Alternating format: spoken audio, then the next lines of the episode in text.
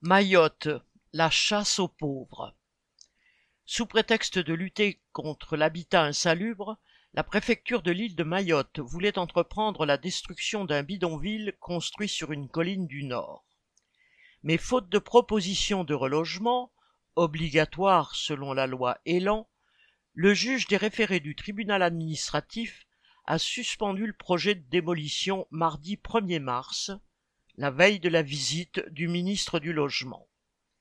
Lors de l'audience, les représentants de la préfecture, autrement dit de l'État, avaient pourtant essayé de faire passer le projet en proposant une dizaine de relogements.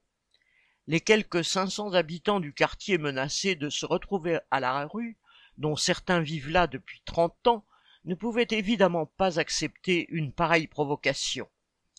L'habitat insalubre est un prétexte tout trouvé pour faire la chasse aux pauvres, à commencer par les immigrants comoriens qui, à bord de leurs quassas quassas, des barques de pêcheurs, tentent de gagner Mayotte dans l'espoir d'y vivre un peu mieux.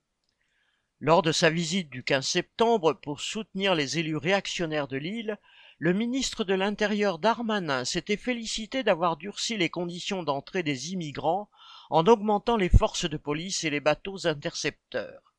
Il envisageait aussi de modifier le droit du sol afin de rendre plus difficile l'accès à la nationalité française en exigeant qu'un des parents soit résident depuis au moins un an avant la naissance de l'enfant au lieu de trois mois, ce qui était déjà une exception par rapport au reste de l'État français. Parallèlement, sous prétexte de lutter contre la criminalité, les services de la préfecture s'acharnent contre les cabanes en tôle où vivent les Mahorais ainsi que les migrants sans proposer de relogement, comme dans le cas du quartier de Kungu dont les habitants avaient protesté.